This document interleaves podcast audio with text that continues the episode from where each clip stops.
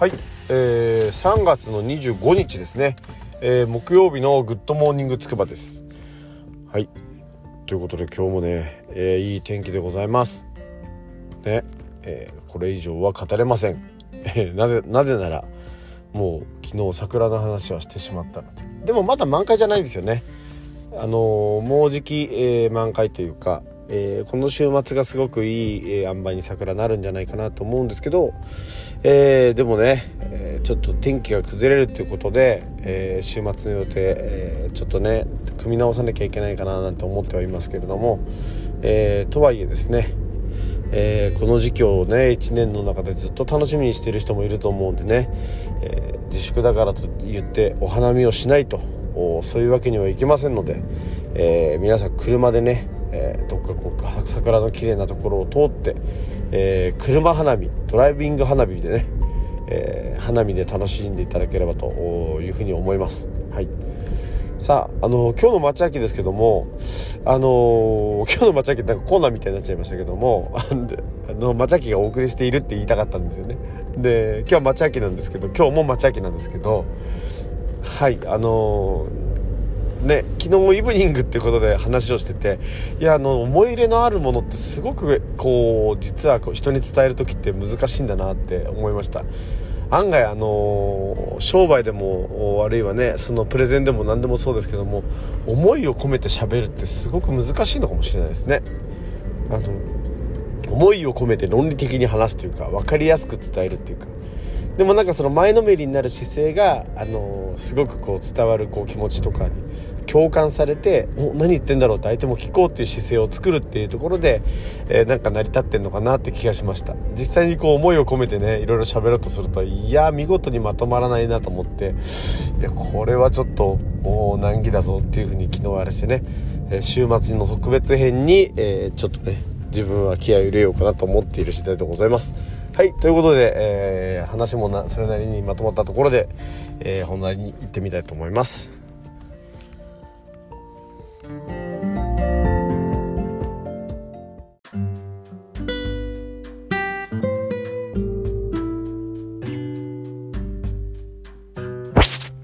はい、えー、では今日の本編です、えー、今日は経済ということで、えー、ちょっとね、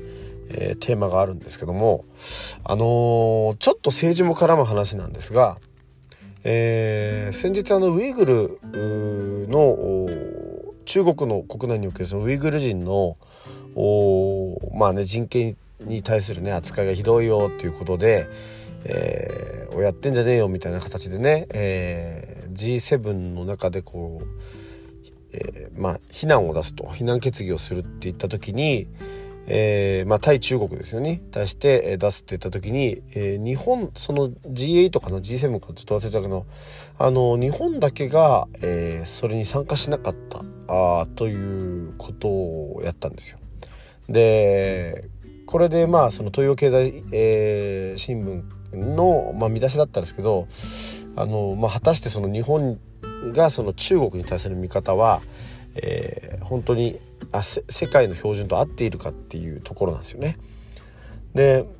まあその見出しを見て、まあ、実際記事も途中までしか読んでないんですけどというか読めないんですけどあのー、なんて言うんでしょうねはってはって思うのはあのすごく根底にその中国に対するその国民ってね、えー、日本日本の人たちって中国に対しての差別意識がある人たちって結構いると思うんですよ。結構というか自分の周りにはいるかなあのいると思うんですね中国人ってさみたいなことを言う人っているんですけど実際中国がいないと経済って回らないみたいなところってやっぱあってあのこの矛盾をねどう解消するかっていうのは本当に、えー、大事なんじゃないかなと思ってます。あの結構中国にはお世話になってたりするわけですよ日本って。まあ韓国にもそうですけどね。でそのくせその政治の段階ではなんかあの日中とか対中ね対、えー、なんていうのかな韓国みたいなのにはすごい強気な話でしてますけども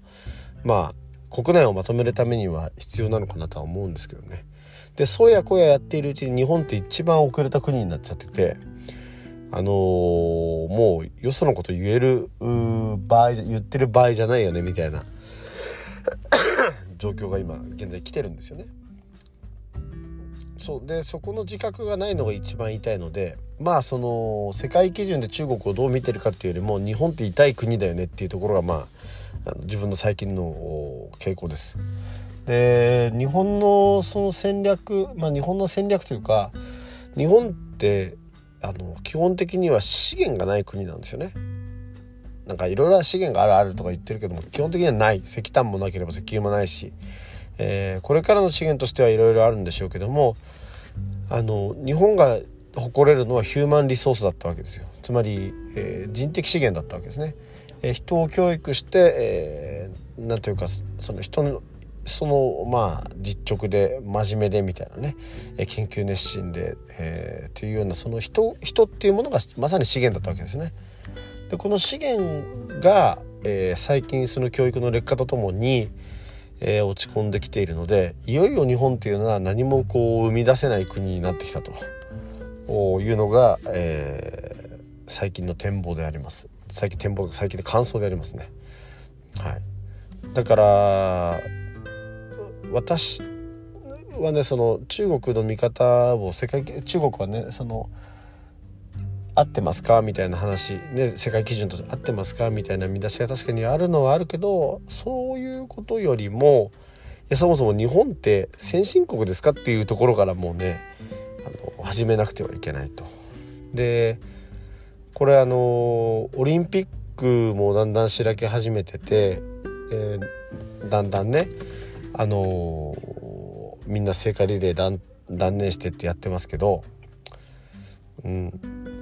そういうところが僕はやっぱ日本人らしいなと思います。あのチキンレースやってるんじゃないですけどもうダメならダメって言ってやった方がいいしこれ海外から選手がなくてそれでもオリンピック開くって言って観客来るのかと。で史上最悪のオリンピックということで汚名を残すわけですよね。コロナ禍で開いたなんつって。で人類に勝った証としてみたいなことを盛り上げたいんでしょうけどそんなの世界中で日本人の一部しか思わないことであとはもうダメなわけですよ。でも結局経済的に投資をしたから、えー、これを回収しなきゃいけないっていうことでやってるけどもその回収ってすごく負の要素の方が強くなるわけですね。もうそんな話でございますよ。そうだからまあ中国とか、えー、日本あ日本じゃなくて中国とかアメリカとか韓国とかこれここで韓国とも言わせてもらうけどあえてね韓国とかあのー、まあイギリスフランスドイツとかっていうのはねやっぱちゃんとしてますよ。うん、そのやり方はどうであれねきちんとした国って国としての手を成してるけど日本ってもう国としての手を成してないような感じがします。あのそそうは言ってもまだまだねその治安の問題とかいろんな問題はあのよその国よりはいいことってそれはたくさんありますよ。でもこれこのままいったらっていう視点で考えたらまあ間違いなく劣化はするでしょう。だし例えばその、まあ、略奪とかが起こらないっていうのもあの別にそういうことはいけないからっていう選択してるわけじゃなくてみんな誰もやらないからって言って選択すると治安が悪化しないのは誰が一発目にやらないからであって外国人が入ね外国でそういうちょっとね、あのー、治安悪化に慣れているような人たちが入ってきちゃったらまあ一気にそういうふうに崩れるでしょう日本も。でそういうところにやっぱね、あのー、歯止めをかけなきゃいけないかなって思いますよね。あちょっと過激になったかな過激になっちゃったなどうしようかな。まあでもいいか たまにはこういうのもあってもいいでしょうだからまあそうやって後ろ向きな話してもしょうがないですけども日本って日本でやっぱやるべきことはあのー、国家としてのちゃんとそのどうやってねお金をこう集めていくかと。人を人を出していくってんだったら人を出していくっていうことで あの教育を売りにする国家にすればいいでしょうしあのそういうね国家感がないんですよビジョンが。あの菅総理にないですけどね。でもそれ自民党にもない。でこれはしょうがないんですよね。選挙が小スパンで起こってるからあの長期展望を見てあの国っていうものを作れないと。あの以前ワールドカップのその話でドイツドイツのサッカーがねあのフランあのブラジルをボコボコにした試合があったワールドカップであったっていう話がありましたけどもあれも結局ドイツがちゃんと準備できたっていうのがあるんですよね。あの長期展望を見て。でそういう長期展望っていうのがやっぱり大事だしそれを見極められる国民の目っていうのが大事ですよ。国民だ賢い国民を教育するっていうところに、えー、次の賢い社会っていうのがあるあるでしょうしね。だそれを引っ張っていけるのがリーダーでしょうし。で田中角栄は、えー、すごかったと思いますけどその種のリーダーではなかったかなと。おまあまだよくそこまで本当に深く彼のことを知ってるわけではないですがやっぱ劣等改造論っていうのは一つの時代だったのかなっていうのは思いますね。でこれから SDGs とか始まり開発というよりは、えー、どうやってリノベーションしていくみたいなところが主流になってくる、ねあのー、なってくるでしょうしその地球の課題をね解決しながら国家間に盛り込めるようになれば、えー、次の時代をリードできるとは思うんですけどね、えー、そこまで考えているような日本のお,、えー、お偉いさん方はいないので、えーまあ、目の前のね今中国にお世話になってるからといってその人権問題に対して口をつぐむというような判断になってしまうわけですね。うん、まあ侍の国ではないなっていうふうに、えー、ちょっと思いました。と政治っぽい話でしたね。でも中国における経済の、え、依存度あ中日本の中国に依存している日本の経済えー、日本経済って結構多いのでね。何かじゃあ中国中国って言ってるんでね、えー、その辺り考えると対中関係ってすごく大事だっていうところには分かるんですけどね。でもそれはそれこれはこれって言えるようなね,、えー、ね凛とした政治家を私は求めたいですよね。はい。そんなお話でございました。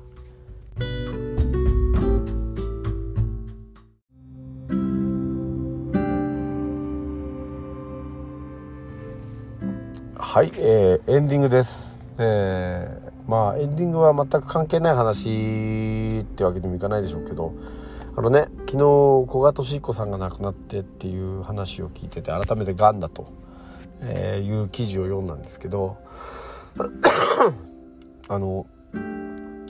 最近まあ私もね今ご存知の通り咳がなかなか抜けなかったりとかあの春先ってどうしても体調が崩れやすいんです、まあ、崩れるっていうか体に変化が起こりやすい時期なんですね。でこれはもうひとえに、えー、春先で調子崩す人、まあ、夏で、ままあ、秋でもそう季節の変わり目で調子崩すのはね単純に体が硬いからなんですよね。うん、そこだと運動をこう定期的にしていないとかね、まあ、それでも崩しやすいっていうのはあるでしょうけどでも他の人よりはね大きく崩れることはないと思います。改めてね健康の重要性をこうちょっと認識したね、えー、日でございました。ね本当に残念。53歳か1歳かちょっと忘れましたけど50代で亡くなる方だとは思ってなかったですからね。これからの柔道界におけるうんまあねリーダーの一人でもあったはずですからちょっとね、えー、惜しいなと思いますだしあのやっぱ周りでもあの自分の同級生とかもやっぱり亡くなったりとかしてるしあの死っていうのはね、えー、随分身近なものになってきてるような気はします。なので皆さんね、えー、悔いのない人生をですねこれ、えー、明日死ぬかもしれないと思って今日生きろとまでは言いませんけどもでもねあのー、ちょっとねこうやり残すことがないように後悔がないようにですねえー、生きて、えー、いただくといいのかなと思います。私は後悔がなく生きているので、えー、ね。